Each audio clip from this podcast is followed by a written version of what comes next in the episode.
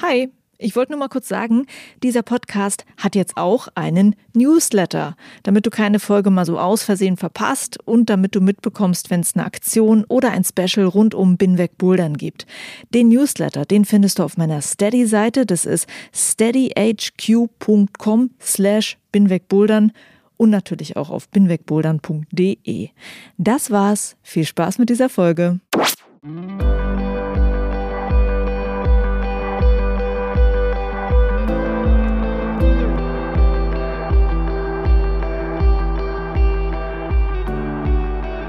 Hi and welcome to the 14th episode of Binweg Bouldern. My name is Juliane Fritz and I am your show host.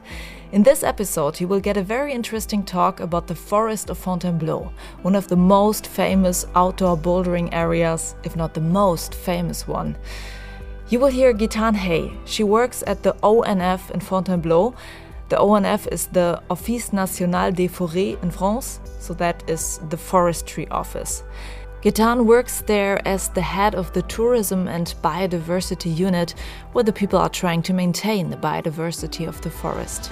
And that, of course, is a very special challenge in this very special forest, because so many boulderers have been coming to this place, and as the bouldering sport is growing, so many more people will come. And it is important to manage a balance between the needs of the bouldering community and the needs of the flora and fauna in Fontainebleau.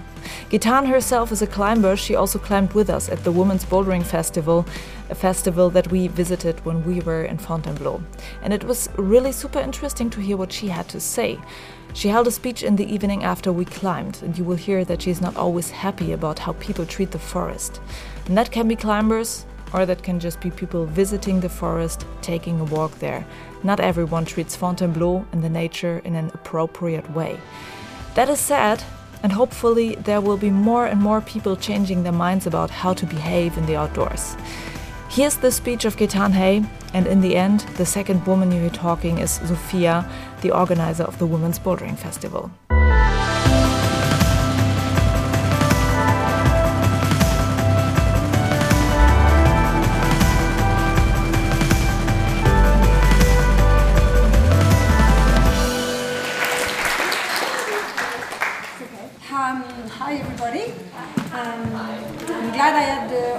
Spend some time with you today. I won't be here tomorrow, but it was a really good event for me too. So thank you, Sophia, and thank you, everybody. Uh, I don't know if you know the French Forestry Office. So my first question to you is, what do you think we do in this forest? Any clue? Conserve. What do we conserve? The rock, the trees, the stuff. The so, anyone? Another go? We, we do that. So what we do in the forest before anything is we're trying to harvest trees to produce wood for you to build houses or to heat your house or to yeah basically we produce wood. That's the reason we exist. here. sorry? Or yeah mostly to build training gears for climbers. Yes that's the future. Thank you. So that's um, we have five missions. We have five missions. The first one is to produce wood. Producing wood is not easy because what I'm gonna let grow today, because we don't plant, mostly we try to let, let nature do its things. Like when a, a little uh, seed of the oak tree is going on the ground, 10% of them are gonna give a tree and only 1% of them 100 years after is gonna be a big beautiful tree maybe big enough, straight enough, nice enough that we can actually sell it to someone that's going to be able to build climbing gears. that's it. So that's the first mission. The second mission, very boring as well, is to provide wood for the industry. I won't bore you with that, but to let the French industry, you know, supply um, supply something to them, economic boring stuff for you maybe a third mission to preserve biodiversity. So in Fontainebleau, we are very lucky because for the French, uh, for the, around Paris, at the moment there's no more insects, no more bees, no more birds. But at least in some of those forests, they can find a little place to still live. And we have a European French regional mission and obligation to actually make those plants and animals survive. So it is one of our mission, and that's why sometimes you have interdiction to do what you have to do. Um, mostly in spring, we have some little birds that love to nest on the floor. How boring are they? Are stupid because when they're scared, they leave their baby behind them and they don't come back. So we don't want to scare them. And if you, for example, go out of the climbing because hey, that boulder is much better there, oh, and too many English people there, and I don't like the Polish people there, so I'm going to go there and I'm going to brush the, the, those 10 boulders and I'm going to do something awesome. Yeah, but that you're fucking annoying because you are going to a spot in spring when we've said and committed to make sure that those animals will have a place to live. And if they see you and your other friends the next weekend because you told them and you told 27 Crag and you told Info Blow, and then everybody goes there, you thought it was a secret, but the next year it's not a secret anymore. And that's a bit, it's not a massive problem, we're not going to put a fine, but it's actually have impact. So it's really important to understand that if there are some restrictions, soon you'll read, oh, it's not really good to go to climb there. I just want you to understand that there are some reasons. We're not putting interdiction, and I won't put interdiction on climbers or any sport because we, one of our fourth mission is actually to make sure we welcome anyone, not just climbers, anyone in any French forest that is a national forest. So, another obligation for us is to make sure we have a car park, we have information, you have a place to, you're not going to receive a tree on your head, and you're not going to receive a boulder on your head. For example, you saw that big elephant rock at the entrance today? Well, in within next month, it's going to be forbidden to climb that rock. It's not to annoy you, it's because you can die. Because at the moment, all the bottom, the belly of the elephant, is collapsing. It's, and it's hollow inside. It has lost one third of its um, sand to summarize. So we cannot, because uh, there are maps, there are apps that tells you to climb there. And it's such a big rock and nice rock, you're going to be proud to climb it. Fair enough, but now it's too late. If now I, I cannot take the risk to have one of you receiving a big stone on his face or your kids to receive a big stone on his face. So we are going to have to close that rock. So one of our mission is to welcome all the public, and that's another thing I want to say is that when you climb or you put a slack line, you're not the only person who wants to come in this forest this weekend. If there is a horse rider, no slack line should be um, blocking any passage. And now there is a fine if you do that. It is not to annoy you, it's just because you're not the only one. All right? So that's quite important. Share the space. Often we like the gym, we like to big problems, and we like to spend hours on a problem, and we put six crash pads and a can of beer and some music. Well, first think about the music because if we all put the music we like, it's not really nice. So music, it's not forbidden as such. If the reason I would forbid the music would be to protect the, the animals, but respect the others. So if you spend six hours blocking a pathway, preventing other people to climb, you're not playing the fair game because this forest is to share for everybody. It's not just for climbers. So, and the last mission is to make sure that we don't burn Fontainebleau. And in the mountain, that when there are forests in the mountains, we have to make sure that the ground is not falling on the road. So to protect the uh, um, terrain montagne anyway. You understand? So we have also this kind of caretaking uh, mission. So those are our five missions, and they explain a lot of the rules that I will present quickly later. Before that, Fontainebleau is also, uh, do you know when Fontainebleau Forest actually was a forest, started to be a forest? Anyone has a clue? Well, because uh, they wood for building for the marine or something like this?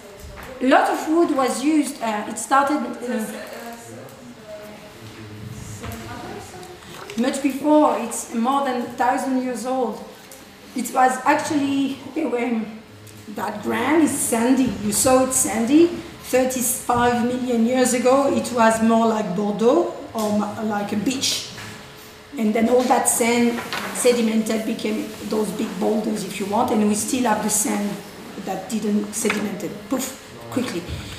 And in the year 1146, one of the king decided that, okay, we cannot do much in this soil, but we could at least, on some of those areas, grow some wood. Yes, to harvest. But the first, really, because this actually is not really good soil, even for wood, the oak tree grows really slowly.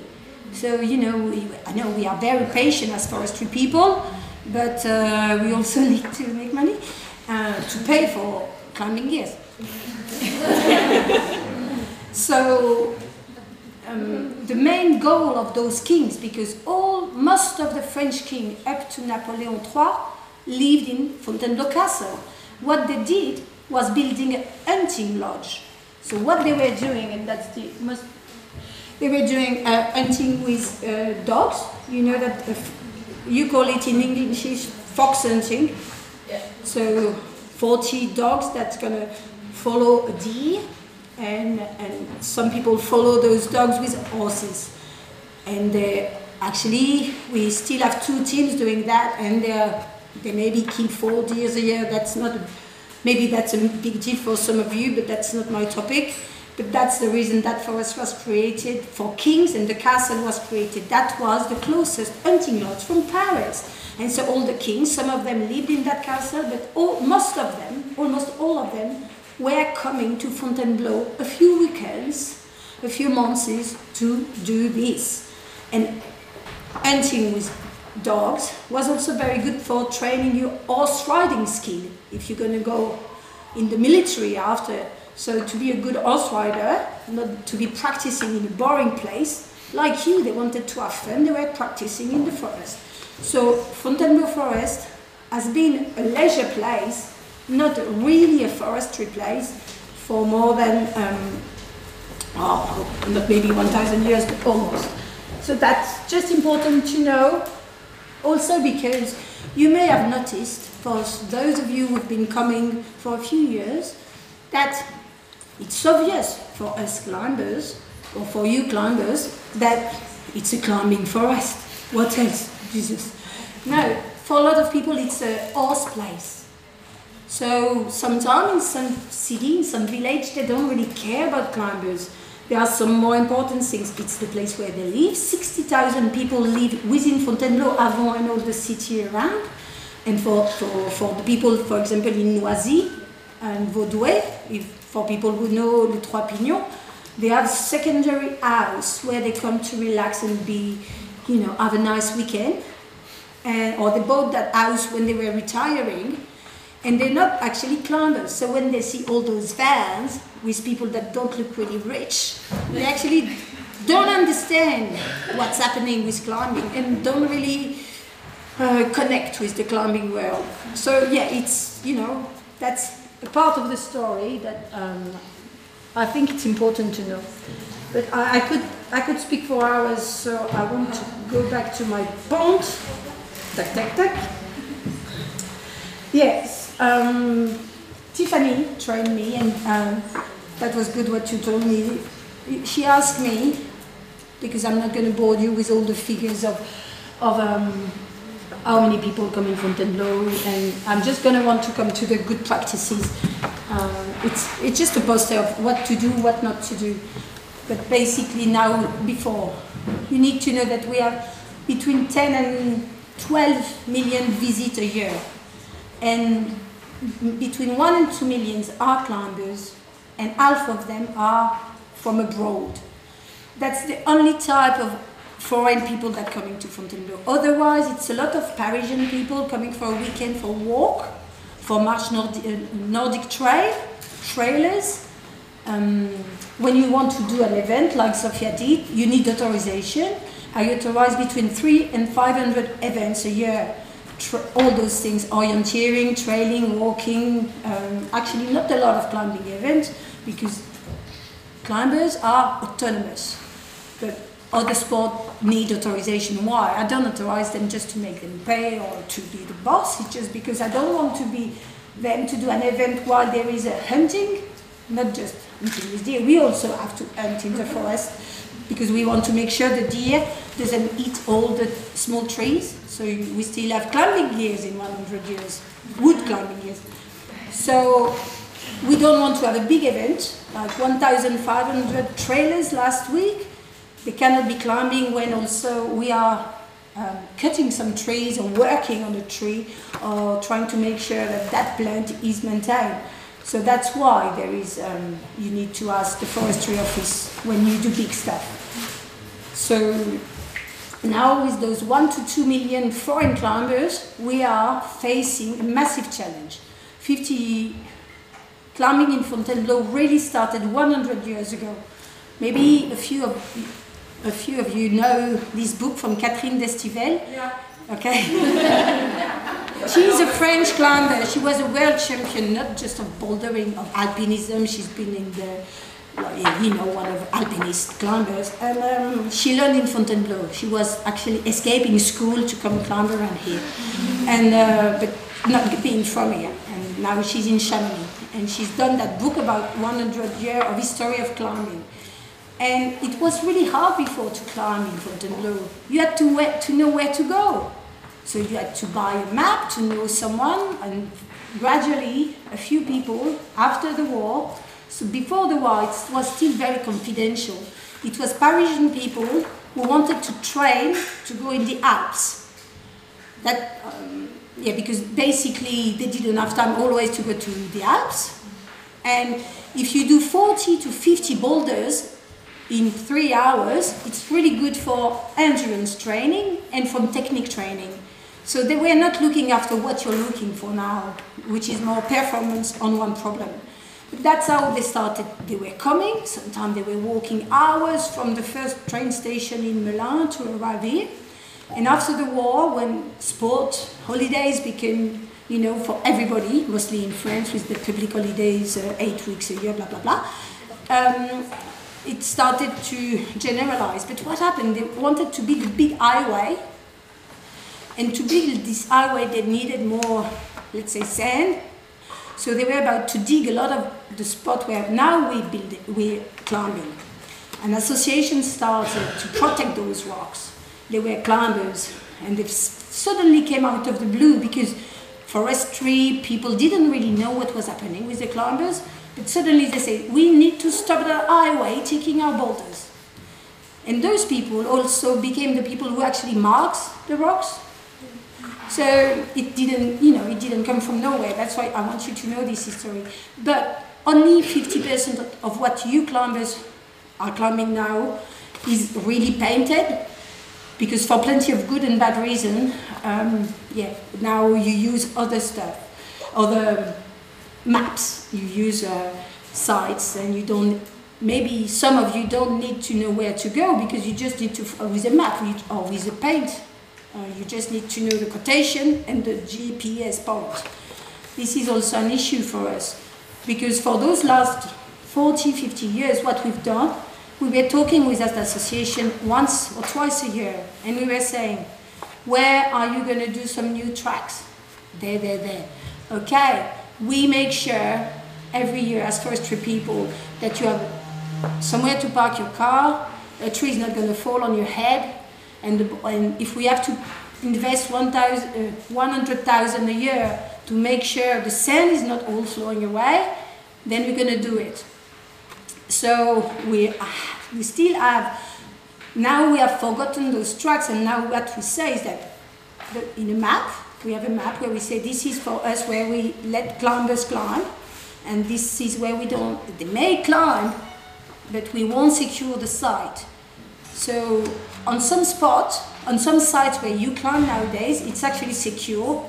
We, we try to make sure um, no trees, falls, all I said before.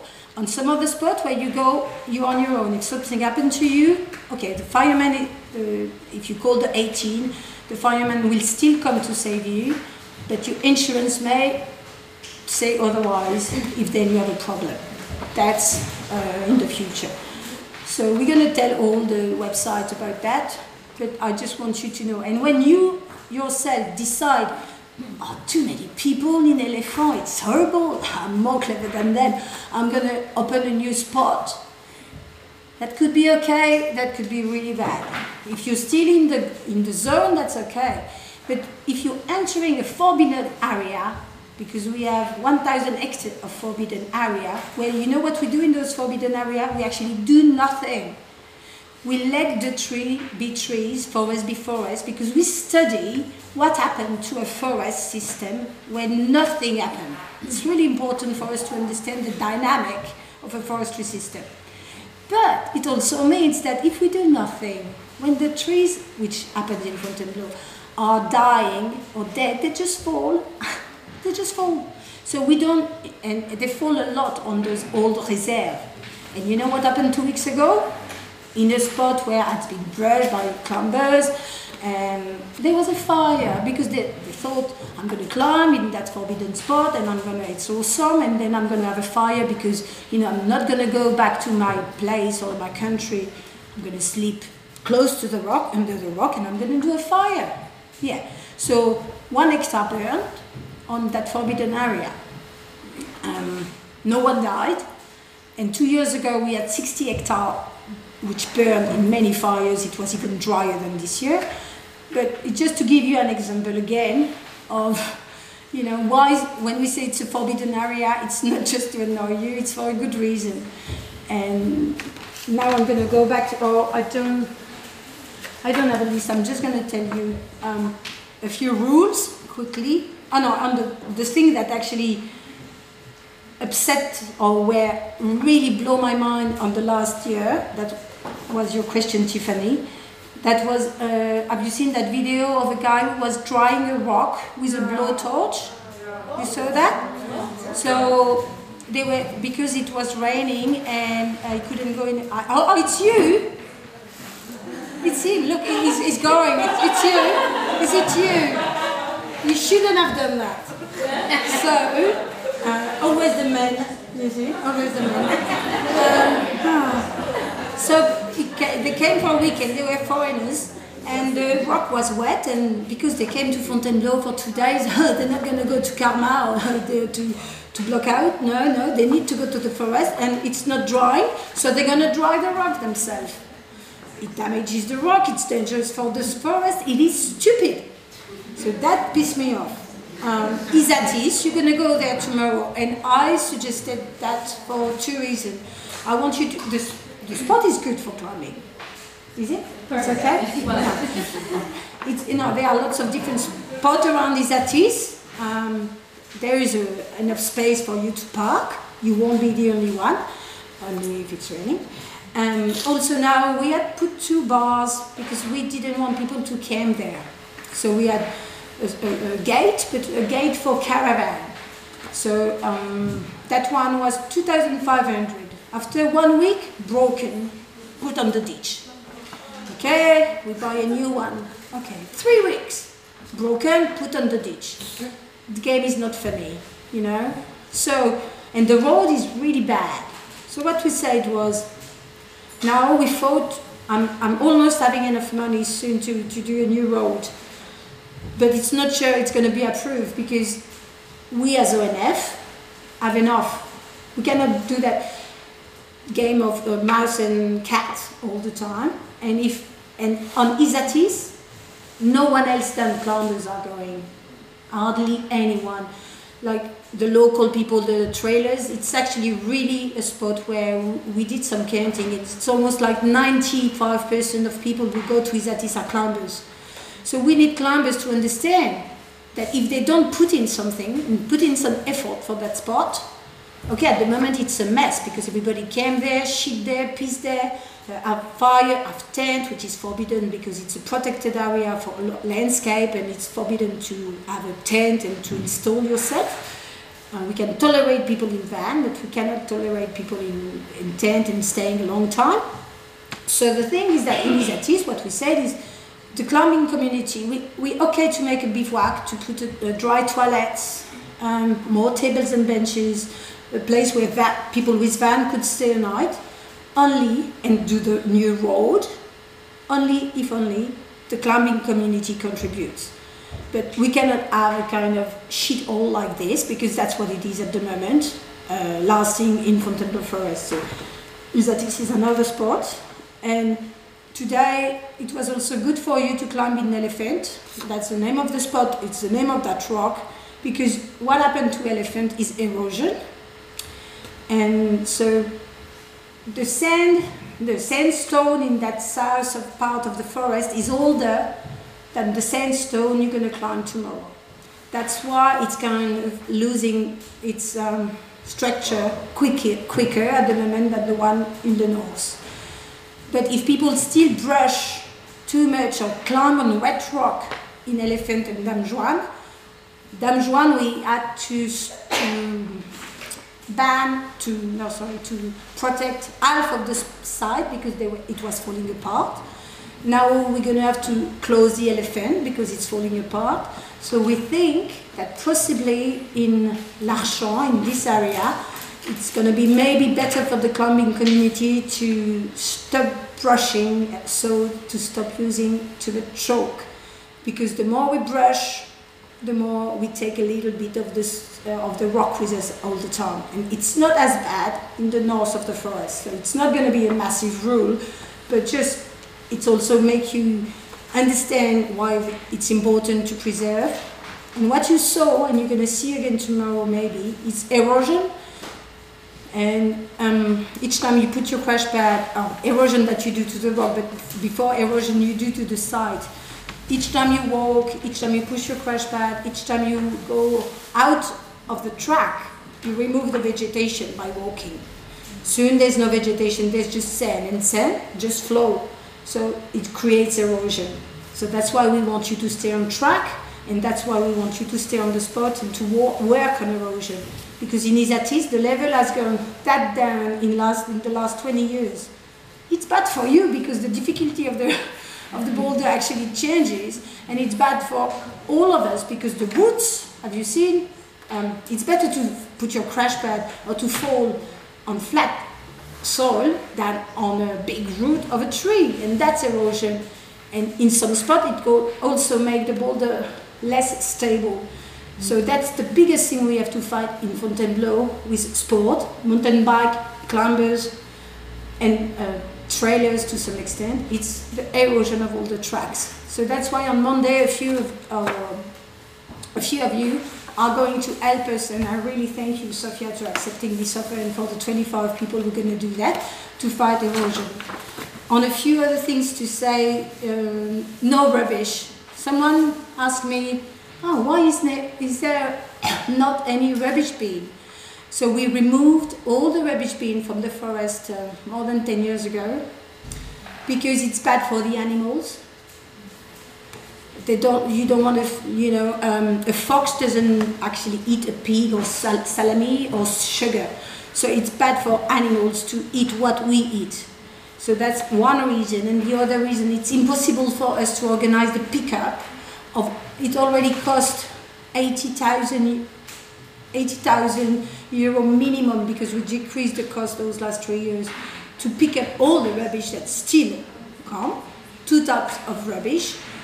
Your rubbish that are annoying because we have to pick them, uh, your rubbish, I mean users, normal users, we have to pick them with a pinch like this. It's a, it's take a long time, and we also, and it's not your problem. We also have rubbish for industry people that don't want to pay the rubbish tip and so choose to tip in the forest. So that's what we have to do. But no bin, so you take your rubbish back with you, and that's that's not too difficult if you think about taking a bag with you, a small paper bag, and then you will find in your own house you can sort out your rubbish and that's fine. And a few climbing messages which are not as important for us as forestry people but are important for all of us as a climbing community. You have to brush your feet before you climb in Fontainebleau because the, the, the soil is sandy and sand is really hard. On sandstone, it actually erodes the sandstone. So that's why it's really important when you're climbing Fontainebleau, you have a crash pad, but you have a towel as well or mat and you always brush your feet, or you can brush your feet on your trousers, but you always brush your feet. You try to leave the sand where it is. You don't drag your crash pad and take the sand to a place where it could actually escape. So you, you try to be careful about that area where you climb underneath. Um, there are maybe some other rules that are important for climbers, but are not that I have forgotten. No climbing on wet rock. Yeah, and you don't climb on wet rock. I, I thought I said it, but I'm not sure. So that's why there is still this uh, organization COSIROC that do the painting of the tracks, and we still do an awesome job with them.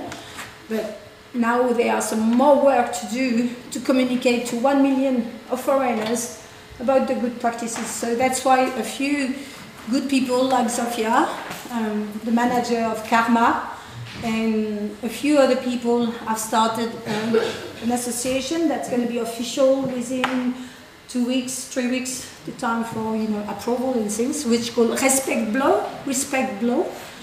And this association, um, I, I leave it because it's not. We're gonna do one job with them is try to raise money for Isatis, but I'm just gonna leave uh, Sophia to present. Okay, so first of all, I really wanted to say thank you to Gaetane for approving our event because the first step of creating this event was going to Gaetane and asking, can I bring 50 or more women to the forest? And she said very kindly yes, so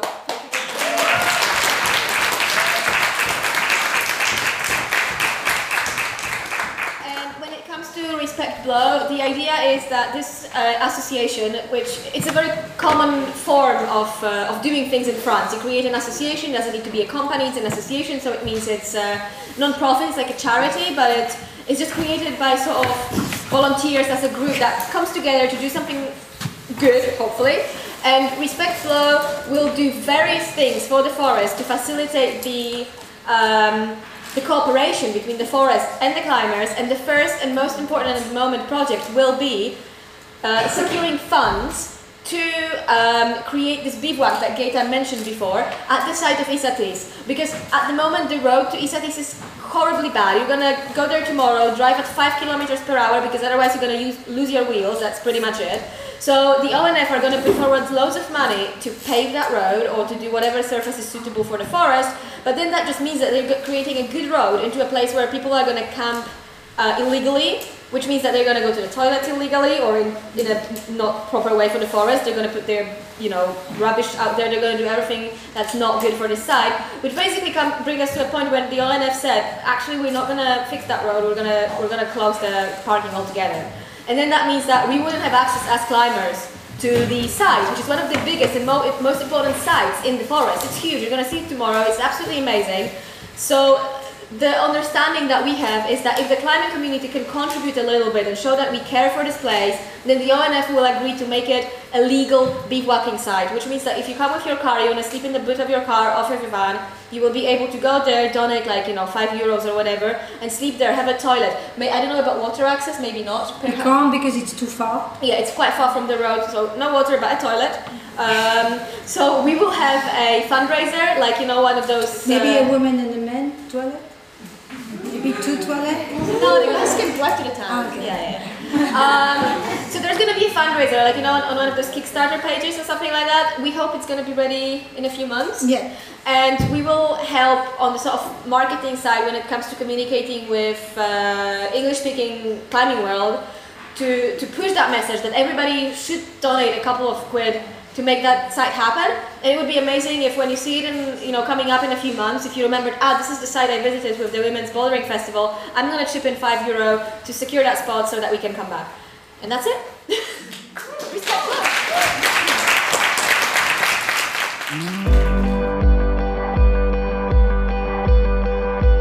That was Gaetane Hay of the Forestry Office in Fontainebleau about her work, about the development of bouldering in Fontainebleau, and about the challenges that come with it.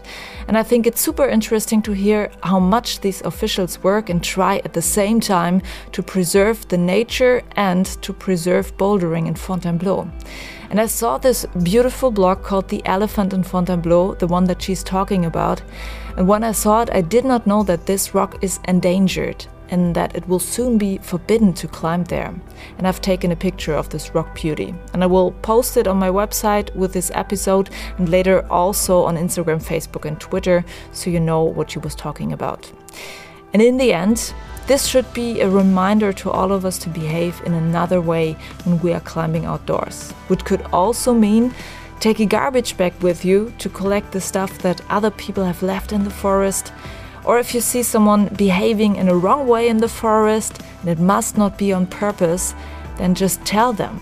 For example, tell people to clean their shoes because otherwise they are destroying the sandstone. Yeah, and this was it for this episode. Thank you so much to Sophia to organize the Women's Bouldering Festival. You will hear more from the festival in my podcast soon. And thank you to Gaetane that she allowed me to use her speech here in my podcast. This is really awesome. And goodbye for this episode. Juliane mein Name und ich bin wegbouldern.